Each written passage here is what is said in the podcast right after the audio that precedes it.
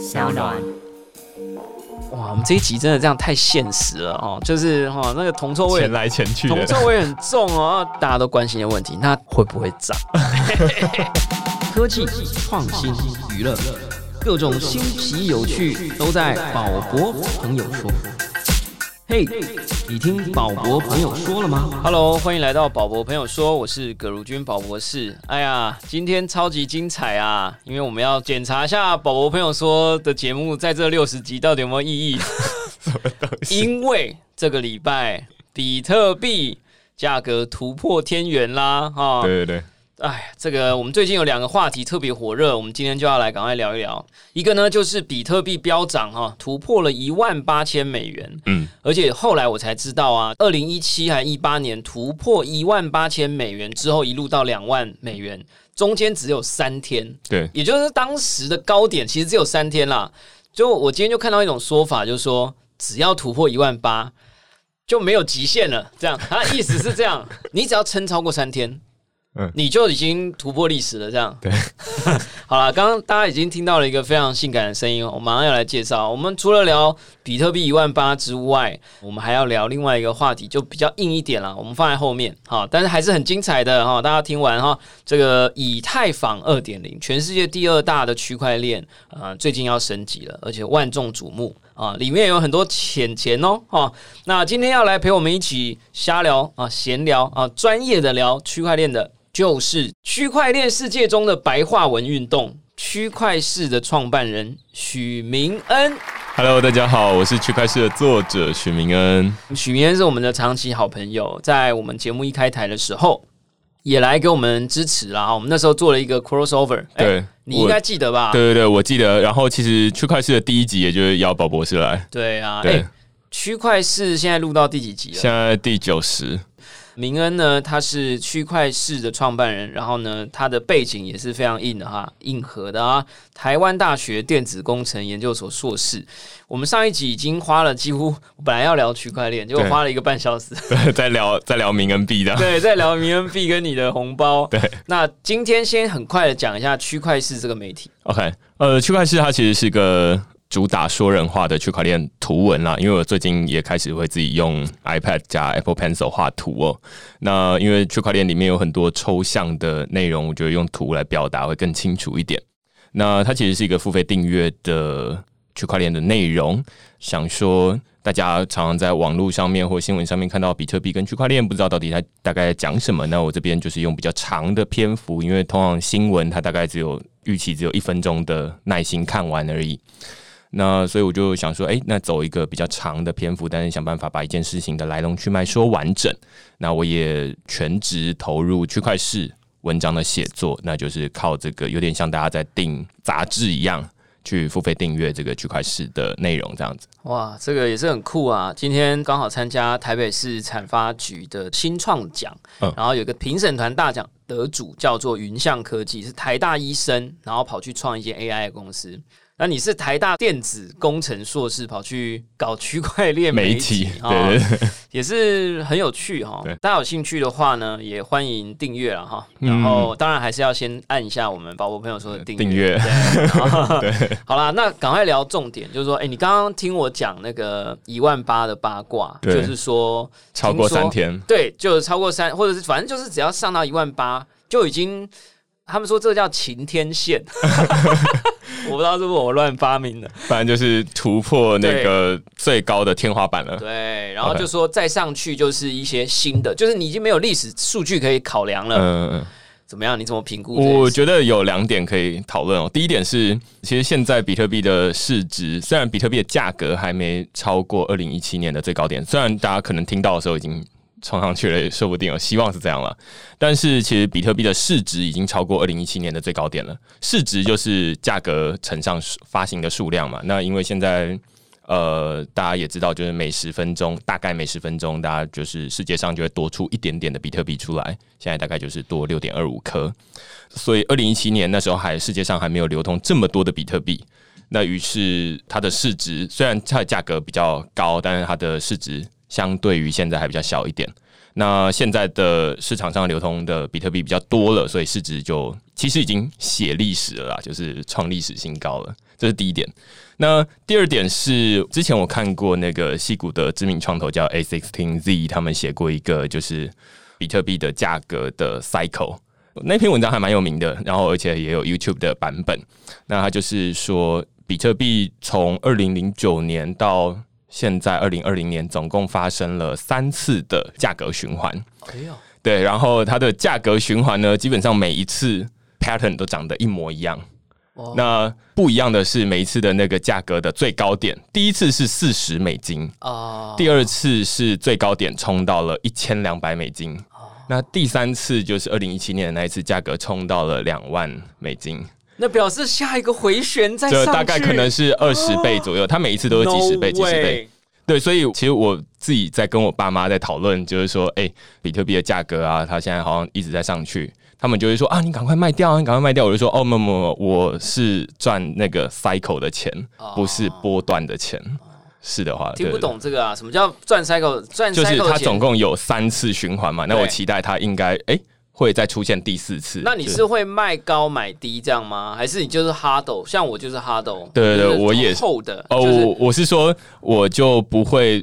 在它还没有超过上一次新高之前，因为它每一次都会超过上次新高的几十倍嘛，对，就是等到几十倍的时候再来考虑要不要卖掉。哎，你这是很强烈的买进讯号，哎 哎，这个我没想过一个台大硕士可以在这里做出这么强烈的买进。没有没有没有建议投资，但是因为我是比较低的时候买的，然后所以就随时他们只是说啊你要不要卖你要不要卖，然后我就说啊那我不卖，但是我没有鼓励大家买啊，对我只是说。不卖。我现在想起来，我爸那时候也这样，因为我那时候送他零点二，嗯，然后呢，他就一直打电话叫我卖，叫我卖，从一万八到一万六，然后到就是那个时候这样，然后我就骗他说我卖了，但我没卖。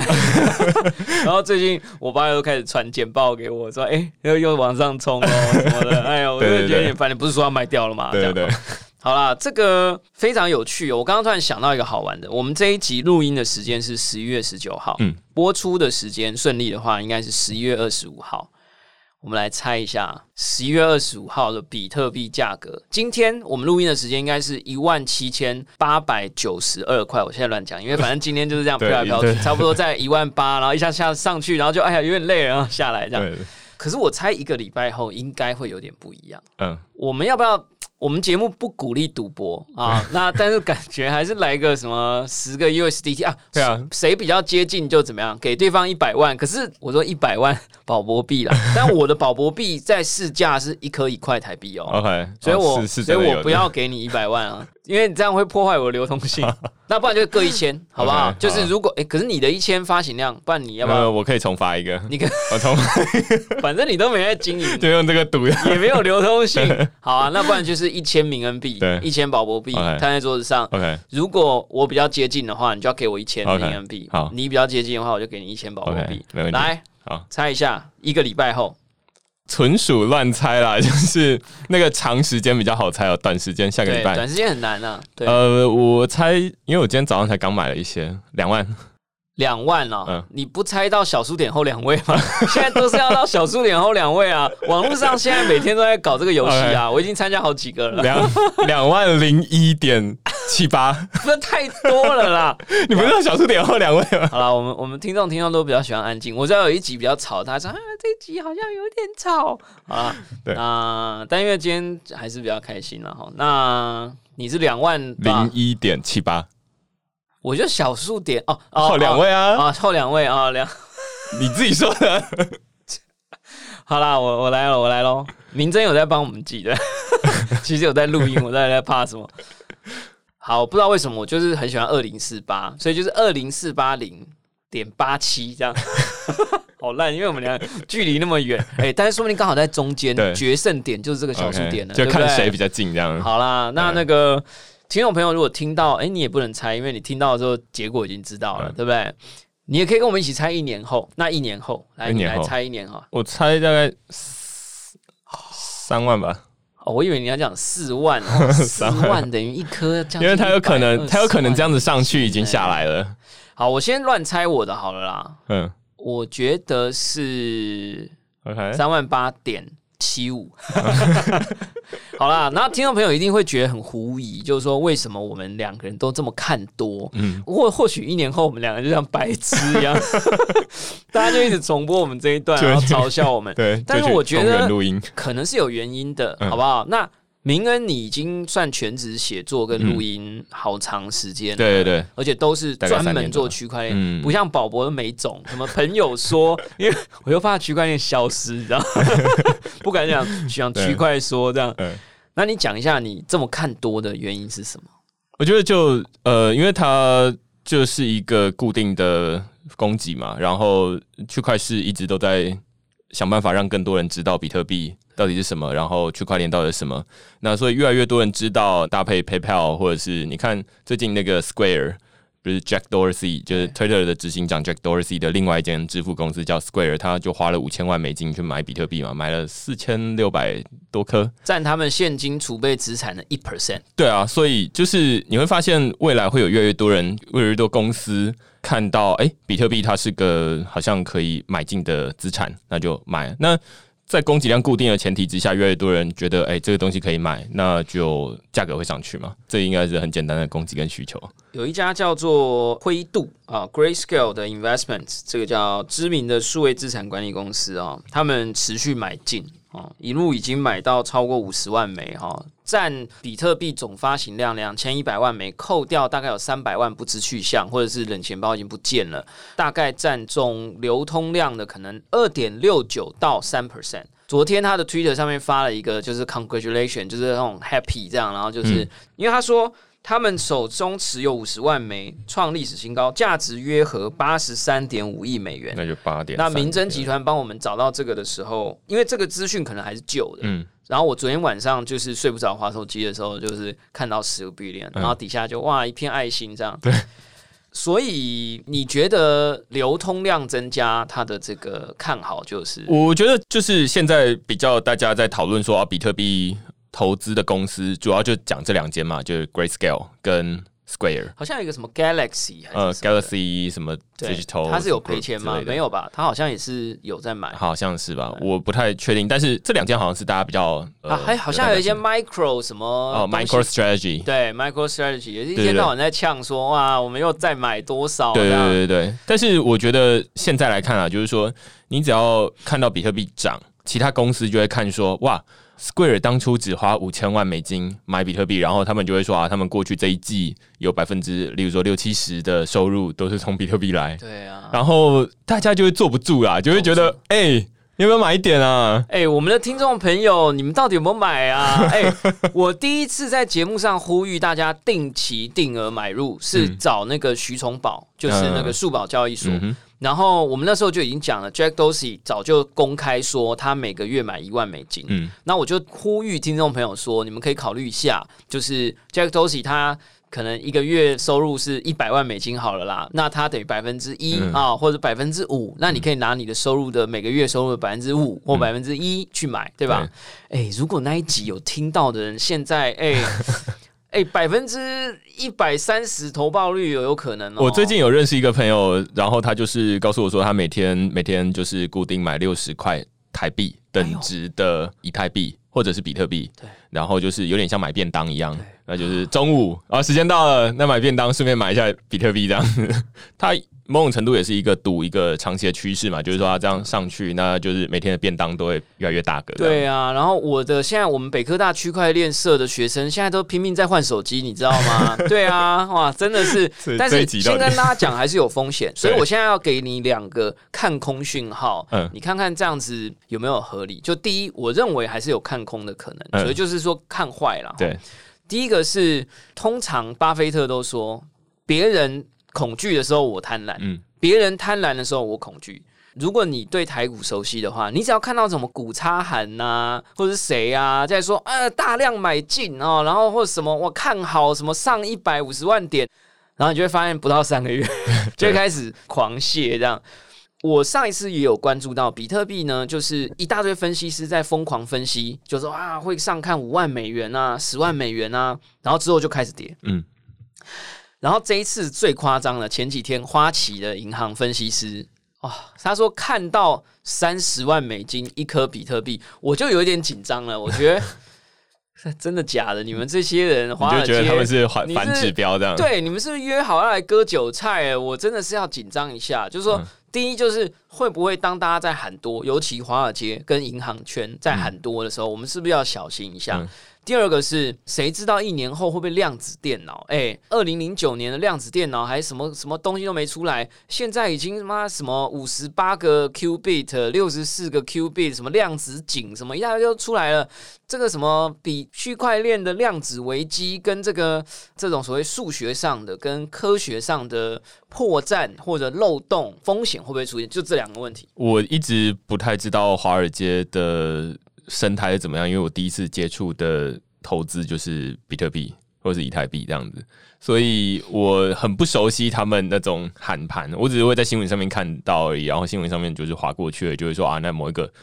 他们通常下标都会这样，就是什么传奇投资人，对不对？传奇经理人，对对对，我就觉得哦，真是传奇，不知道到底是怎么样。最近的传奇是雷达利欧 （Ray Dalio），对对吧？就写原则的。然后他之前就是暴骂比特币，然后最近他好像在 Twitter 上半认错，他说是不是有我什么不知道的事？对对对对，然后底我昨天下真的有看到对不对？就是说大家告诉我吧，这样，然后底下一堆，对啊，所以呢，对，所以我其实不太确定他们到底是一个，如果它是一个正指标，当然很清楚，反指标也很清楚，但是我猜绝大多数人大概很难。成为百分之百的正指标或百分之百的反指标，对啊但他有时候会猜对，有时候会猜错，所以我觉得就是我每次都直接忽略他们。哦，对我就是相信我自己看到的东西啊，就是供给跟需求嘛。只要区块是有继续在营运，然后越来越多人订阅，那应该就越来越多人知道比特币到底有什么，然后就就会投资。哦，一种市场正向判定法，对对对啊，对不对？我只发明的，我只是脚踏实地看的。没有啦，其实我一开始也是抱持这个心态啦，嗯就是我觉得这个东西很有趣，然后我觉得它很有潜力，我觉得它很有希望，而且我希望它成功。嗯那希望只是一种能量嘛，对不对？你不能只向宇宙下订单，对不对？大家可以去听我们跟婷婷的那一集。那所以身体力行啦，我们也录节目，然后我们也成立社团，然后我在学校教书的时候，我也不断的在傻逼啊，你也去到处演讲对。啊，对啊我也是最近一场演讲可以讲吗？你有公啊可以啊，可以开吗啊，？可以啊。对不对？去什么法官学院，哇，听说一百多个法官在底下，然后就是撒一个人一个人零点零零一颗以太币啦，对啊没有多少，但是大家就会开始很好奇，就是说，哎，那这到底要怎么买更多？你这个招数是不是跟我学的？我应该是圈子里第一个，只要去演讲我都傻逼。是啊我我现在已经撒两千多个了，可能还不止。每隔一段时间，就是他们就是真的会有人就说：“哎，真的涨了，或真的跌了。那是一种感受性的问题。然后前阵子我好朋友生小孩，我就送他一张比特币卡、酷币卡，然后里面很少啦，因为我是奈米户嘛，嗯我送他零点零零。零七二八就跟我生日一样，所以我把它认这个有点像假嘎发的逻辑。哎、我送他的时候，那个零点零零零七二八看起来这么多零，对不对？是八块美金。嗯我昨天晚上算了一下，十三块。嗯，哎、对再涨个十倍，对不对？对对对他以后又要叫我了 叫我嘎巴的干，没有啦，开玩笑。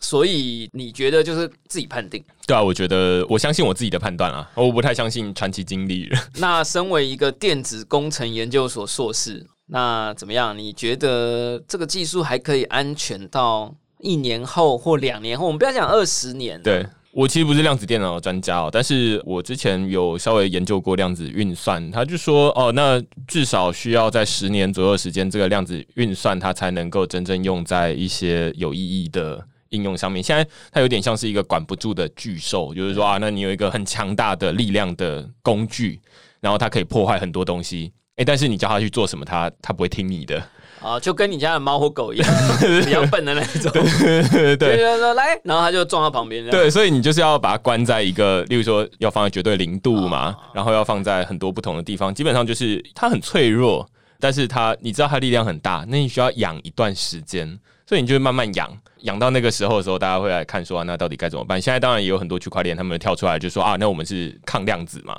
我相信未来这个虽然比特币的升级很慢，区块链升级都很慢，对，但是再怎么慢也比硬体的速度还要快。对对对，哎，这个我喜欢呢、就是说，你如果单纯就技术层面来分析的话，确实是有量子危机的。但是逻辑上来分析的话，你会发现我以前的讲法是，当你掌握了一个量子电脑，你如果真的有办法控制那头怪兽，你一定不会让它来咬比特币这个世界，你会叫它去咬那个什么核弹发射钮啊，或者是去咬花叉银行的伺服器中心啊，你一定会去做更大收益的事情。对对吧？而且因为你可能只有一次出手的机会，对啊对吧？因为你出手一次，所有的人都在抓你，对所以你一定你一定会去做一个超级大效益的东西。所以我觉得去攻击比特币的几率，我个人认为很低。嗯嗯，就是量子电脑会发明啊，嗯会会影响，但是我觉得影响了，会发明了以后可以用了以后，然后它会咬爆比特币的这个几率，我觉得还是很低啦。嗯那你这个说法我又更喜欢了，就是说软体的更新永远比硬体快。对啊。哎、这个有道理哦。对对对，我是因为就是你知道电机系就是整天在那边勒要电路板嘛，然后就会觉得哎、那个东西要做出来就是要几个月的时间，啊对，那你修一个 code 就是几秒几分钟的时间就可以修完了而。且我们区块链界有一个人在量子世界卧底，你知道有一个人叫不是不是蚁人，嗯 是大家都听不懂这个笑话吗？蚁人有进入过量子世界啊，哦对，就是有一个叫曾可为的人，你知道吗？嗯，我知道。他然后呢？在新加坡，不对，他在新加坡，他是搞量子电脑的，而且他最近研究有突破，而且他是我们之前介绍过的 Crypto.com 那个卡的推广大使，嗯而且他是比特币的，应该是信仰者吧。嗯我一直想邀他，但因为他一直没回来，嗯因为疫情等等的，所以我觉得啦，就是只要。哦，大家放心，哦，我跟明恩会帮大家好好联系这个曾大师。哈 如果量子物理的世界哈、有所突破的话，对，我们赶快 先通知一下 赶快卖掉。赶快处理一下，这样子哈，对，这很重要了对哈。哎，所以你这两个看空讯号，你都解释的不错，嗯，哇，那这样子感觉真的有机会了哈。我会觉得啦，就是所以我就没事的时候，只要它还没有突破前高，那我就会觉得啊，反正就是随便乱买这样子。真的没有，而且啊，就是美元哦，真的让我很失望，可以这样讲吧？反正拜登也没听我们节目嗯，因为我之前疫情的时候，我记得我的节目就有做一两集做那个疫情后世界的资产配置嗯、重配置。虽然我不是这方面的专家，但我也邀了很多人来聊。嗯最后的结论就是分散风险。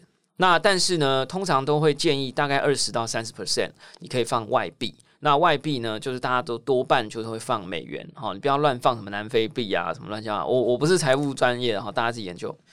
然后呢，你知道美元真的是 很扯哎、对我记得是二十八点四、二十八点五之类的，对对之前还三十点多呢，等于说你三十万放进去台币就变二十八万多，这样这什么鬼？我自己最近我正好在疫情在刚开始的时候有看过那个刚刚说 Ray Dalio，对，他有在 YouTube 上面有一个很有名的影片，叫做《经济是如何运行的》。我推荐大家去看那个影片，它大概有三十分钟，但是它都是动画。他把现在的钱到底是怎么发出来的，然后当遇到经济危机的时候，为什么央行要印钱，然后钱为什么会贬值，然后他印钱之后怎么救经济，把前后逻辑说得很清楚。然后于是当美国开始说哦，那我们要开始量化宽松的时候，我就想说哦，那就是开始印钱了嘛。那开始印钱就会按照它的剧本走，就会说啊，那就是这个价格就会下来。然后台湾如果印的比较少，那所以相对可能会上去，这只是其中一个原因而已。当然还有其他，例如说台湾的有很多吸入其他钱的原因啦。但是基本上就可以按照它的剧本走，然后你就可以预期得到说啊，那美金它印这么多出来，那就会稀释它的钱。那于是你应该少持有一点美金会比较好一点，除非你觉得美国的经济会涨得比它印出来的速度还要快。对啊，但实际上好像就没有这样子发生啊啊，它的经济没有涨得比他印出来的速度快，于是他就等于是稀释掉大家手上的钱嘛。呃，因为疫情啦，对对对对对谁想得到现在已经十一月了。对，还有每天六十几万是全球，对美国就还是创新高，十几万还是多少？对，反正就昨天呃，今天好像是说二十五万，总共二十五万死亡了这样子。我不知道大家支不支持我这样做，或者是我那样做对不对？但我每隔几个礼拜我在学校上课的时候，我还是会开 Google 的那个确诊人数的线图，嗯跟同学说：你们不要忘了，我们是生活在一个有一点不一样的地方。然后我昨天开的时候，我自己都吓到了，全球确诊人数五千五百三十万人，还是一十万，反正就是很夸张的一个程、嗯程度。对。然后呢，就看一下我之前这个为了分散风险的这个美元哦，就真的是哦还好对还好那时候我有按照我们那时候的建议，就是一些美元、一些黄金、一些比特币，哎，互相对冲一下这样。呃，黄金跟美元对冲了，这样，所以我比特币涨的话，可能还是有点好处。这样，最恐怖的是，呃，之前又有一些小道消息说拜登胜选，然后看起来是量化宽松的政策还会持续，就还会再大印个两兆美元的钞票，什么鬼啊？对啊。所以我觉得印钞票，除非你是生活在美国，生活在美国的人没什么影响，因为那是他们的就是本体的货币，所以你去家里外面买东西的时候，就是十块美金就十块美金。但是对于其他国家来说，就会差很多。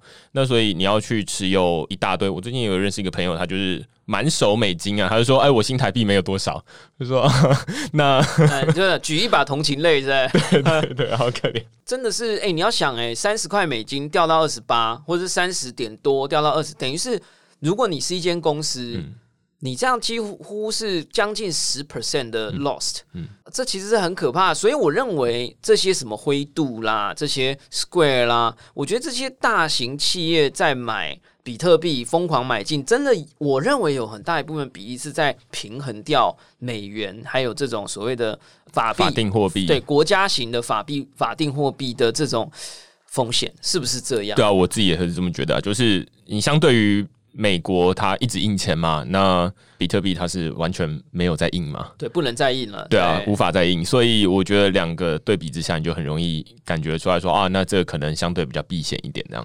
这时候就要来关心一下明侦集团哦。哎，我们好像大概在二十集以前就说要开卡去买，所以你买了没？买了。买了！你看，听众朋友，哎、拜托大家给我们一点 feedback 好不好？哎、我们几乎每一集或者每隔几集，我们都会有一点小呼吁，对不对？有什么巴德路上的 MyCoin 啊，而且我们都是鼓励大家用各种方法，我对们也没有说、呃、一定要怎样，一定要怎样，你用各种方法。对，但是如果二十五号变成一万二的话，不要来找我们。对没有啦，因为这个当然还是有风险啦。嗯哦，我想要问你，你有没有研究一个什么叫网格交易？最近有啊大家都在讲。我没有研究，但是我知道它大概是什么用途。我觉得好像不是很鼓励耶，我是站在不那么鼓励的一方，呃你觉得呢？它其实是个中性的工具，就是呃，我们传统的投资是买低卖高对，或者是看空就是买高卖低嘛。那它的模式比较不一样，就是它是在平盘的时候，就是啊，那它今天是一万五，明天一万七，后天又掉回一万五，然后在那边上上下下上上下下，然后就是走一步退两步，走一步退两步的时候，非常适合用网格交易。那它等于就是说在这中间套利。那如果你是买低卖高的人，你就会觉得，哎、啊，它今天涨了啊，明天又吐回去了，这就没有赚嘛。那网格交易就是从这里面去赚钱，那所以这时候网格交易赚很多。但是网格交易最危险的地方在于你突然像前几天这种喷上去，那从一万五突然变一万八，对，那大家就会说这个叫破网。不懂它为什么为什么会破网？呃，就是你价格突然喷上，因为它是透过这种在平盘的时候，对，那你会有损，失吗？呃，会有损失。哎，为什么？所以它它就跟你我买买低低卖高，我只是没卖高，我没怎样啊，嗯我就只是我哦，你说无偿偿损失嗯、可能不是这个，可能不是。你是会像那个融资融券这样，你还要再多拿一笔钱出来还的那一种，还是他你其实不知道？呃，其实我不知道，其实我不知道它网格交易确切该怎么损失，然后该，哦但是我知道它大概是就是适用在这种横盘的时候，可能有人网格又开杠杆啦，嗯会不会是这样？对，有可能啊。对因为最近有一个叫派宝的呃，派币之类的，Pionex，派币网还是嗯派宝派之类，我还有派网对。呃，我没有说反对他们，而是说我觉得你讲很好，就是一个中性工具，但好多人在玩，然后我我不满意它有个地方哦，欢迎你们来解释哦，哈、嗯 就可以这样吗？这样攻击性会很强吗？不会了哈，就是说他们会把年化收益用一个很奇怪的数字去呈现，啊就是它有点像是说我如果一分钟来回，我如果赚十 percent，嗯。他就把那十 percent 乘以六十分钟，再乘以呃三十天，嗯。然后再呃乘以二十四小时，再乘以三十天，然后他就会非常大幅度的放大，对。然后你就会看到一个结果，就是年化收益一万八嗯类似这样，所以这其实好像是不太合理不太有。意义，嗯，是是因为因为例如说我这样比特币今天这一秒买上去，然后它突然涨了三 percent，对，然后它只是花了一秒而已，对。对对，然后我就乘以六十，对。二十四，你马上就干爆那个，你就打爆那个巴菲特啦，对吧？年化收益就打打爆它对啊，一辈子啊，那是那是没有意义啦。我觉得，因为你你算年化收益，我觉得比较像是你要长期放，你要放半年、一年或者是更多年。不过是有一些朋友在玩，然后有一种是呃，你让 AI 机器人自己帮你调那个网格，嗯嗯然后有一种是你手动调。对，那听说手动调还是比较安全，嗯但是那就几乎就等同于股票市场在看盘一样，嗯你要一直去关心它，而且不要忘了，比特币或者这种虚拟货币的市场是二十四小时。全年无休的，没有一分一秒停下来的，这你你怎么怎么人去顾啊？对，所以我觉得我自己还再说一下，就是我对网格交易很不熟，那但是我只知道说它是适用在什么情境而对已，就是说啊，遇到这个情况的时候拿这个东西出其来其。实他们的的网页我记得也有写警告，就是说不适合在大幅度上涨跟大幅度下跌的时候使用，嗯嗯所以大家自己就是小心，好不好？大家自己小心，然后。有时候有一些坊间的传言，大家还是要多听明恩的节目，还有宝宝朋友说啊，像最近那个拍币好像就爆掉了，嗯，你有听到吗？我不知道哎就每次有学生来问我拍币，我就翻白眼，不要再问我们我有啦。录一集对，然后呢，反正就是好像最近他们好像说，呃，你做了某一些操作以后，你的钱包里面的拍币就会不见、嗯。啊。比如说你没有啊、没有用手机认证，然后就很多大学生最近换 iPhone，你知道 iPhone 一转移以后，他可能就没有手机认证，没有用手机号码认证，然后他挖了这个这个三百六十五天的拍币就不见了，这样。嗯但是 anyway，就是我觉得一些旁门左道呢，大家自己就是好好评估，好好衡量。好，那我们现在来讲重点喽，就是其实我我录制节目有一个很重要的原因是有一些我不了解的地方，有一些不了解的东西，我会想要找了解的人来问。哇，以太坊二点零这个题目啊，真的是让我们。明侦集团全员出动，踏破铁鞋无觅处啊！真的是还好，你就写了一篇对以太坊二点零，对对对，赶快让民侦集团全员出动，把你捕捉起来啊！太好了。呃，以太币呢是二零一四年被创造出来的一个，你可以通过以太坊这个智能合约的系统发行你自己的区块链货币，而以太币就是叫做以太坊的这个系统的标准货币。所以你要用以太坊这个呃大算力平台，要去发币也好啊，转账也好啊，智能合约啊，什么管理你家的番茄流通也好啊，你都需要付一点点以太币。所以因为这个需求量跟它好用的程度，导致以太币从一开始的发行价格零点零二块美金，还是零点二 whatever 啊，无所谓啊，到最高点曾经到一千一百多美金，还是一千两百多美金。到今天呢，我们现在录音的时间十一月十九号，应该是四百七十六块美金到四百八十六块美金之间横盘移动，这样好，哎这样大家应该理解了哈。讲一下吧，就是以太坊二点零现在的状况。其实以太坊二点零，它大家可能都听到耳朵长茧了啦。对，就是它？很久以前，它其实就是有点像系统升级这样子啊。然后最近有很多银行在系统升级嘛，然后有的人升级好了，有人升级坏了，这样。你这个比喻大家就没兴趣听接下来了啦，这个比喻太烂了。对，那但是问题是，基本上它的目标是好的，就是说，好，那我们想办法让这套系统，因为大家如果用以太币转账过的话，就会知道说啊，那它现在一秒虽然理论值是十五笔交易，但是实际上大概一秒十笔交易，全球十笔交易哦，那就会非常慢嘛。然后鲍勃也撒过币，反正就知道说。通常转过去给他的时候，都要叮咛一句，就是说大概一到五分钟会到账，但是什么时候到账没人知道，所以这是一个问题，就是它的速度太慢。第二个问题是说，大家都知道啊，那现在比特币挖矿或以太币挖矿，它很耗电。我自己家里从二零一七年就有放过一台以太币的矿机，我是从挖矿开始。呃，上一集宝博朋友说，就是有讲过这个，就是被硬上的矿机。被朋友放了，然后不拿走之对对。对对对，然后我家的电费就是从五百块变成五千块这样子。那基本上它就是一个很耗电的东西。那现在大家也想说啊，那有没有可以不这么耗电、不浪费地球资源的这种方法？所以它主要就是以太坊二点零改善了过去的速度跟浪费能源这交易速度变快了，对。那理论会变多少每秒？呃，理论上它是会增加数百倍啦，那可能是现在一秒十笔嘛，那理论上会到一千笔。那当然，呃实验室的数值就会告诉你说啊，就会到数万笔这样子。哇哦对，OK，然后改善速度跟什么？改善速度跟能耗，就是你不会那么耗费电力是因为它改了一个算演算共识演算法共识机制。从 proof of work 以前的这个 work 不是你要去拿着锄头工作，是你的电脑要拿着锄头工作，就你的21世纪电脑，你的电脑要插着电，然后要有网络，然后一直去解数学题，解到了你就有点像中奖了，然后就等于是帮忙维系账本这样。但 POS 就是所谓现在改了，就是 proof of stake。对，我们通常会说 proof of work，就是以前的这种呃安全机制啊，我们说这个是区块链的安全机制。先简单介绍介绍一下这个安全机制它在做什么，就是呃，如果你说这个以太坊或者是比特币这种区块链，它是一个转账系统，它可以用来转账的话，那每一个转账都有它自己的转账系统，都有它自己的安全机制嘛。那 proof of work 它在做的事情，其实就是每一个矿工呢，他在做的有点像是用具象化来讲的话，像是在盖一座城墙。只是这城墙是用电脑的运算能力，你贡献的越多，运算能力越多人一起贡献，那城墙就盖得越高。那骇客要攻击这套系统的时候，他就要那个梯子就要加得越高嘛，换句话说，它的成本也就越高。那所以他就要去拿到更多的运算能力来越过这道城墙。那这是过去的做法。然后盖越多砖块的人，他奖金拿的越多。呃，对，就是他要是第一名，他就可以拿到区块奖励这样子。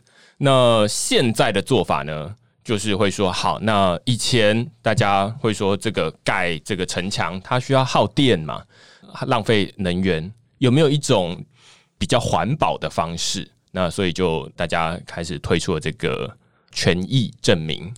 刚刚是工作量证明，这是对权益证明这样。proof of stake。对，前面这个工作量证明，大家在盖城墙的方式，我们会说它叫算力挖矿啦。算力挖矿就是啊，那你贡献算力，然后这个砖块嘛，这个城堡它当然会有点像是奖励这个帮忙盖城墙的人，所以它就是一个诱因机制，所以给你东西。那我们给你住宿券啊，对给你给你薪，水啦，对对，给你薪水，然后就是这叫做挖矿。我们当然不会说银行的工程师他去维护这个银行的转账系统，说他在挖矿啊，但是其实是一样的概念，就是领薪水。那现在这个 proof of stake 呃权益证明呢，它是叫做抵押挖矿。抵押什么呢？它其实同样都是在盖城墙，只是它不是在靠电脑的运算能力来维护这个安全性，而是靠你抵押的以太币来维护这个安全性。有点像是你就把你的钱从你的口袋里面掏出来，然后慢慢叠，越多人掏出钱，然后叠起来这个城墙，你可以想象这是一个金光闪闪的城墙哦。那骇客他要攻击的时候，他也是就得要出更多的钱哦出来，然后越过这个城墙。哦，那所以这整个游戏规则都改变了，从算力变成是钱。那所以骇客他也要，本来他要取得大量的算力才能越过这个城墙，现在他要取得大量的以太币才能够越过这个城墙。他还要先花钱才能破解啦哦。对对对那你刚刚讲的很好，就是说有点像以前的版本是，哎，来一人一砖，一人一瓦这样哈。那每一次弄完，我们就记录你每一段时间的这个，然后然后再来发奖励或对发发什么使用券。嗯但是 proof of stake 有点像是，哎，你双手空空的不能来哦，哈，你还要先在家里先把那个砖呐、那个窑都先烧好一大批，然后呢，你要先囤在我们这里。我们慢慢有什么机器人，然后帮你把那个砖这样装上去，然后再慢慢的给你那些奖励。所以你如果双手空空，你来的话就效率很低，然后你挖出来的东西可能很少，你的使用权也很低，你会低于那些就是来然后就先拿一大坨砖块，然后先 deposit 在里面的那群人。对啊，呃是啊，就是你 deposit 越多，你能领到的，你能领到的奖励就越多啊。OK，矿机还是可以运作啊，我记得、嗯对吧？以太坊矿机就是那种你不 stake 的人还是可以拿哦，到奖励。你说靠电脑运算能力？对对对，它还现在是平行啦，有点像就是双轨制，就是那种双手空空来想要盖一砖一瓦的还是可以，嗯但是你拿到的奖励应该就会比以前。哦，现在还没有，现在还没有，就是呃，现在就是对我说二点零以后，对对对对对。二点零以后会完全都只能 stake 才有奖励吗？呃，会，就是他哦等到呃，大概两年之后，预计啊，对就通常工程师说的时间都会再往后延，对然后大家要有一个 common sense。但是，但是他应该不会到时候真正上线的时候就不会有门槛吧？呃你就算 stake 一个也可以吧？呃，没有，到时候其实都是至少三十二颗以太币起跳。哦，但是就会有人说，来我凑，有点团购的概念，对对对不对对对就说来明恩你一个，然后宝博一个，这样，然后我们加起来三十二个，然后我们去报名当一个砖块工，这样。确实是，确实是。哦然后，所以呃，到两三年之后呢，这个用电脑的矿工就不存在了，他们就会退场，然后完全都是由这种抵押挖矿的矿工，那都是拿三十二颗以太币去抵押。当然，就是可以像刚刚宝博说的，就是这种零散的，然后凑团购这样子可以。通常未来交易所。因为大家的以太币很多人都放在交易所嘛，那交易所也会提供这样的服务，就是说啊，你愿意参与这种挖矿吗？挖矿你可以获得，例如说一年利率可能是五 percent，然后你的以太币就会明年之后就涨出百分之五这样子。那你只要把以太币锁在我们这边就好，嗯，中间不能提领哦。对。对，然后你就你就可以获得这样的好处，这样，even 你只放十块美金的比太以太币，可能都对，也都可以参与这样子。科普一下啦，就是现在那些矿工、矿机，就是像你啦，嗯。你家里不是以前放一台嘛，然后你放着插电，然后就会挖出一些以太币嘛。对，那以前是你你挖完，你可能就可以马上卖掉，嗯，对吧？因为你可能不看好这个东西，我只是一个投机主义者，对对吧？然后你就挖，哎，挖了多少我就卖多少，左手进来多少，我右手就卖出去多少，然后你就一直换成新台币、美金。可是这样其实对这个系统是不好的，嗯嗯。我以前是这个讲法，然后他就会说，那所以我会鼓励你挖了以后，你还要存一定的量，就是等于是以后矿机会检查你有没有存款啦，你不能零存款，有点像你不相信美国政府，然后一天到晚买美金，然后就换成什么波兰币什么的。哦，就我的意思就是说，我觉得这是大家也可以更简单的理解，就是说他开始鼓励大家要开始质押哦，然后要开始让这个经济体系里面有一点固定存款。我怀疑还是有一点这样的目的我不太确定他有没有这样的想法，但是我就我所知，他的之所以要求大家质押三十二颗以太币，是避免大家就是说，诶、任何人都可以来成为矿工。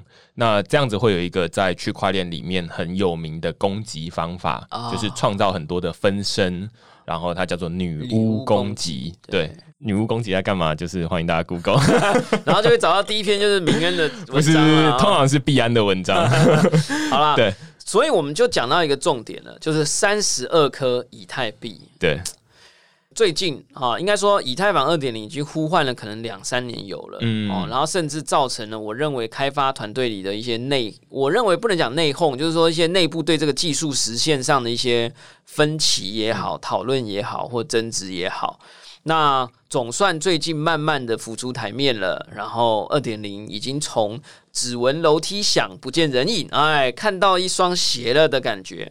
那我们现在就再来回来讲说，这三十二颗以太币听起来就是一个很神秘的数字啊，跟宇宙终极的答案是四十二差不多意思啊。但是三十二可能有个原因，但我也懒得管。你知道原因吗？我不知道原因，我不知道哦，文章也没写啊。Anyway，就是那个天才少年哈，Vitalik Buterin 可能利用数学算了一个数字这样。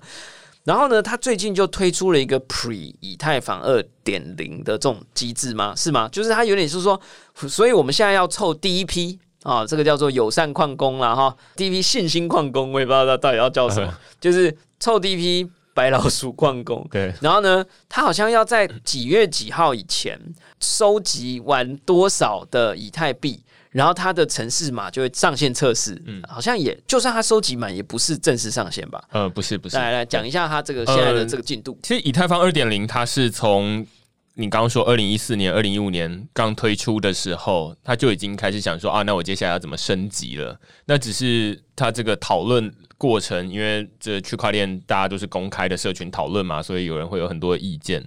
那一直到现在，经过了五年左右时间，慢慢收敛，然后也开始有人就呃写程式码，然后慢慢的测试所以中间大概从二零一八年开始，就会大家会开始听到，二零一七年、二零一八年的时候开始听到说以太坊二点零这个名词。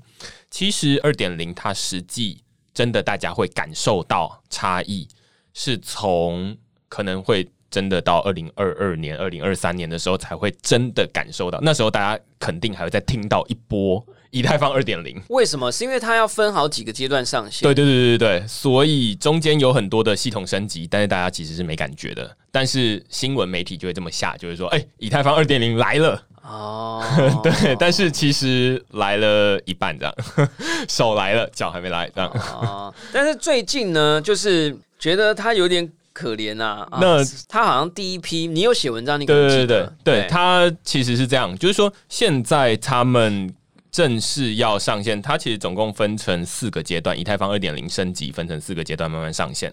那每一个阶段里面还有小阶段。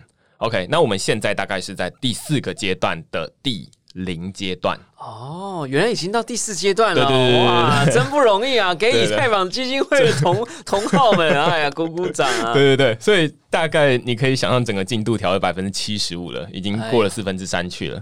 那大家过去没有参与到也没关系，反正没什么感觉，我参与到也觉得还好。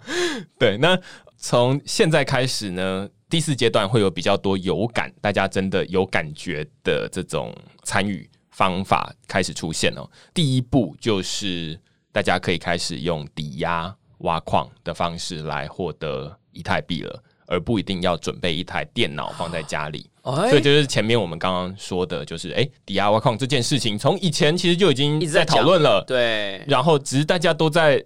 纸上谈兵，对，都没有真的可以参与。那现在总算可以开始了。那这就是串回到你刚刚说，哎，以太坊二点零的第四个阶段的第零阶段，就是在做这件事情。他预计在十二月一号的时候要启动这一整个，就是以太坊抵押第四阶段的第一阶段，这样。对对对对对对，从零到一这样。对对对，四之一，四之零到四之一。对对对，那这个。第四阶段里面总共分成三大阶段，对，所以整个要走完要到二零二二年。那那个时候有什么差别呢？那时候的以太坊的速度就会像我们前面说的，它就会到每秒几千笔交易。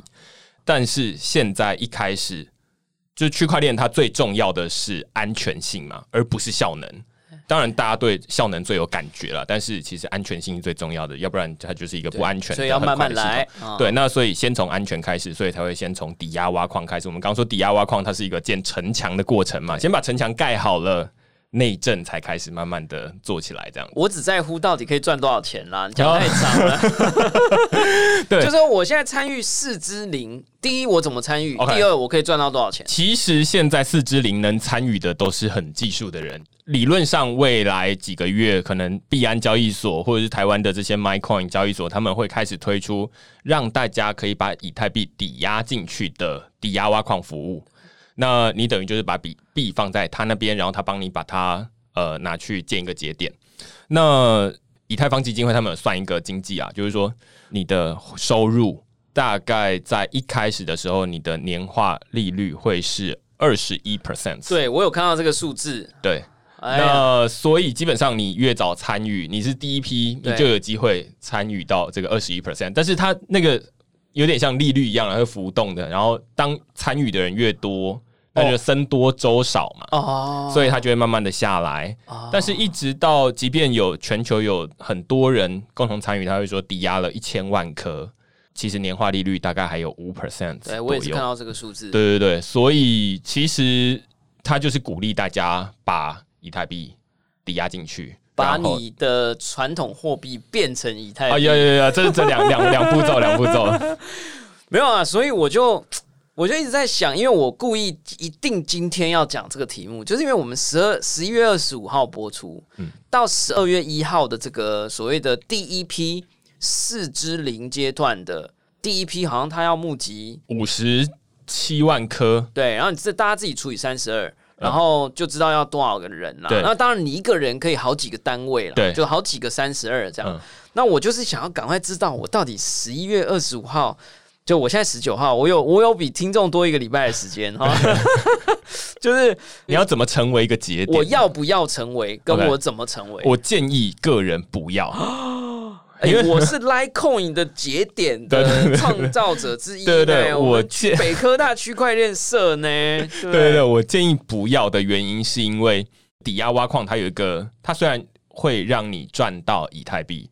但是如果你的网络不稳，或者是你的电脑宕机，你知道，就是成为一个节点，电脑其实是很容易宕机，还是要一台电脑啦。那一台电脑很重要，就是如果它断线或者是卡住了，你的以太币是会被扣掉的。会扣它是会很多吗罚钱的我我知道会罚，对，但它会扣很多吗？呃，我忘记那个比例了，就是你是会痛的，会痛 对，会哦。痛的，我忘记是多少了。反正总之不是那种五块十块啦。这不是一个稳赚不赔的生意，所以如果想要稳赚不赔的话，你就直接把钱交给币安，交给哦 MyCoin，、他们去营运这个，可是他们有 server，可是他们都没有四之零的阶段呐、啊他们现在就是很无法参与的感觉很差。对对对，OK 然后，然后因为他最近呢、就一直在。也不能讲求救啦，就是整个网络大家就在讲说，呵呵，你看十二月一号就要到期了，五十万颗，现在可能只进去二十 percent 吧，对我记得20%二十今天早 percent 等于是十 per 十万十万颗，嗯，然后还差四十万颗，这样、就等于是你如果说一个人三十二枚的话，他等于还要一万人支持他。嗯这些人在哪里？这样，然后我就 想说，我要不要回去跟老婆 开个家庭会议讨论一下？可是感觉好像其实水很深啊。，对，因为你就是要有一台呃 server 等级的电脑，它可以是旧电脑，它不用它。也可以是云端，可以去什么 Digital Ocean 开一个网络上云端的 instance 这对样。对对对，然后你就是让它在那边运作这个东西，那想办法确保它的稳定，但是你要小心那个云端，如果它就是维修的时候，你就被罚钱。我的某个币的节点就是用 Digital Ocean，嗯然后上限比例应该就是九十九点九九九到一百，就是其实还蛮稳定的。那就 OK，那就 OK。所以大家可以用我的 Digital Ocean 推荐码，好不好？但是是你自己没有想过要去架一个，你是电子工程系硕士呢？因为我就觉得这个很麻烦，而且另外一个麻烦的地方是你要收集三十二颗啊，虽然我有啦，对，但是哎 哎哎呦，哎呦哎呦哎呦，有有有，写那么久还是要有的。我不好说。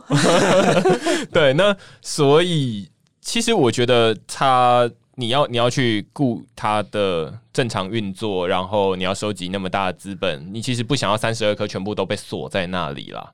然后，所以你可能会讲想说啊，那我要不要投资一点其他的币啊之类的？对，哎、我突然想到，其实安装起来还不是最麻烦的，我觉得是更新节点。我想到我就痛苦，就是每次更新 Windows 啊，或者是更新 Mac 啊，搞到什么软体不能用，然后什么机器宕机，那烦死了。我对觉得这个会不会到时候也是要这样？对，要啊，肯定就是要，而且你就是要去每天每天追踪说，哎、那他们最近又有没有推出哎，那算了，我放弃了，因为如果是用云端的，我还要绑一张信用卡让他扣款，然后我万一信用卡怎么样了，然后到期了，然后没有没有钱了，或者没有钱了，然后有一天我突然发现，哎，奇怪，我三十二颗比特币怎么不见，了？被扣光了，被扣光了，我 才对。对对看没缴钱。对对对，所以那那很可怕，很可怕。那那那不适合我觉得相对之下，对于一般的使用者啦，虽然呃有很多的专家会建议你说，你就自己加一个节点，这样比较去中心化，就是每个人对不对？但是我觉得对于一般的使用者，尤其你自己没有三十二颗，没有那么强的信仰，就零两百块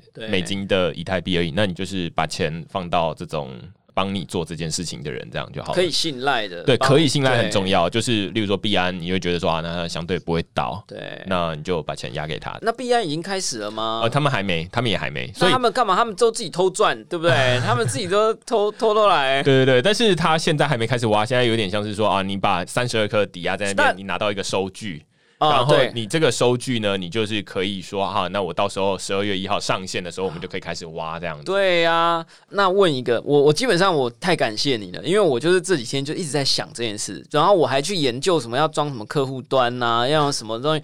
哎，我觉得你这样讲真的对。我现在想一下，我是那种哈，中华电信那个电话费是会晚缴的，因为我 会忘记，然后就是每次那边被提醒，一天到晚被传简讯，这样我看我还是不太适合搞这种那么严谨的东西、啊。我而且我觉得币安它可能会在十二月一号的时候上线，就是当这个，因为你现在等于它不会提早上线嘛，现在等于是提早参加，在那边排队嘛。哎，对，那他谁把大家的钱二月一号会怎样？对他把大家的钱。他把大家的钱收进来，结果哎、没有办法给大家收益延后上线啦，啊或者是上线有出什么问题啦？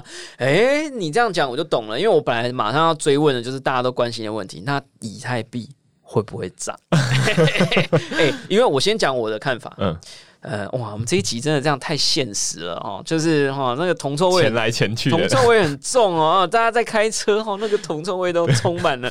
这就是说，因为我想起来，比特币那时候一万八的时候，以太币应该是七八百，甚至更多。嗯，然后现在啊，等于是以太币是超跌，可以这样讲，因为 PayPal 这一次也开放比特币、莱特币、以太币，就是它是有在这一次的这个比特币利多的环境底下，它还是有雨露均沾到的。然后，可是它现在才四百多，又加上这个讲了六年的东西升级，竟然真的要来了，就像神话，就像你真的有一天看到圣诞老公公在路上 shopping 一样那种感觉啊。然后呢，你就会觉得哇靠，这太屌了。然后呢，我就心里就会暗暗的觉得，它十二月一号前后一个礼拜，嗯，我觉得会涨。这样很像师傅的，所以 师傅是没有，我是用问的，我这是问句，我的嗯疑问句，OK。所以我要来对，你要来，你是你是师傅啊，对，我会觉得可能不一定会涨，我不知道，只是说。就我过去两三年的观察，发现币价通常跟技术升级没什么关系，跟系统升级没什么关系，哦就有点像假设国泰金控升级了他们的系统，然后他们股价也未必会涨一样，哦对，就是没什么关系。那或许有关系，但是有可能其他东西抵消掉它了。可是因为它是 stake 啊，就是你如果说国泰金控升级，然后结果他说，呃，你你如果要继续用我的国泰世华的账户，你就要买国泰世华的股票。对，stake 三十二张这样子。对啊，有可能，有可能，有可能。所以我会说，它长期下来，币因为 stake 在节点里面，所以它的市场流通会越来越少。于是，当大家越来越熟悉以太币，需求又会上去，那一来一回之下，你会觉得它的币价可能会上去。但是，我觉得你刚刚说二零一七年底说、啊、它最高可能到一千两百美金，啊然后现在诶，比特币都已经回到当年的水准了，嗯但是以太币才只有三四百块而已，好像不太合理。